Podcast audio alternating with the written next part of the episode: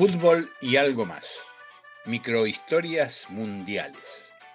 Recuerdos, curiosidades, anécdotas, perfiles y postales para calmar la ansiedad en la espera del Mundial de Qatar. La microhistoria de hoy cuenta una divertida historia real de la experiencia vivida por seis muchachos argentinos en el Mundial de Brasil. Se trata de seis amigos que eran muy amigos desde el secundario y aprendieron muchas cosas en la escuela, claro, pero parece que la primera enseñanza que les dejó el tiempo compartido es que la amistad es sagrada y el fútbol también lo es. Hacía 10 años que habían terminado el secundario, pero siguieron en contacto.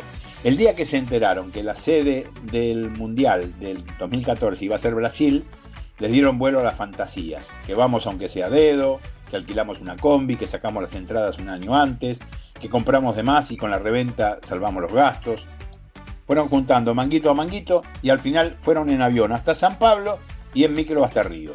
En las mochilas, unas enormes, como las que debían usar en, Notre Dame, metieron poca ropa y varios kilos de arroz y hierba. También compraron camisetas argentinas truchas para cambiarlas con, extranjeros por oficiales de otros países.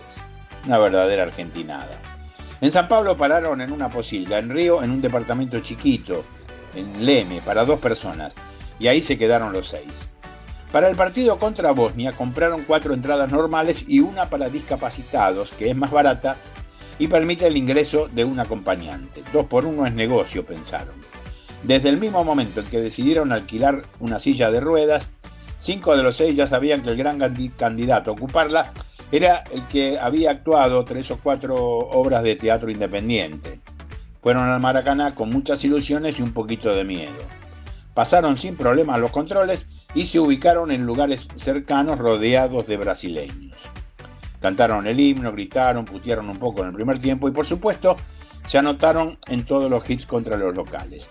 Cuentan que en el entretiempo un tipo de camiseta verde amarela que estaba cerca preguntó si estaba jugando Messi. Y uno de los muchachos inocentemente le contestó que sí, claro que estaba jugando. Cuando al brasileño se le dibujó una mueca sobradora en la cara, se avispó de la gastada. Cuando Messi clavó el segundo gol, el actor, al que le dicen sordo, pero había escuchado la joda a su amigo, saltó de la silla, gritó el gol como un desaforado y se le fue encima al brasileño sobrador. ¿Lo querías a Messi? Ahí lo tenés a Messi, que te tiró, que te tiró a vos, a Neymar y al Corcovado. Los amigos lo sentaron de uno. Pará, loco, nos van a echar a todos, dijo sensato el acompañante, mientras le hacía al brasileño movimientos de ida y vuelta con el índice de la mano derecha sobre un círculo formado por el pulgar y el índice de la izquierda. Al otro día se fueron a jugar un picado a las playas de Leblon. En una pelota dividida, al sordo, al falso discapacitado, le metieron una paralítica. Ironías del destino.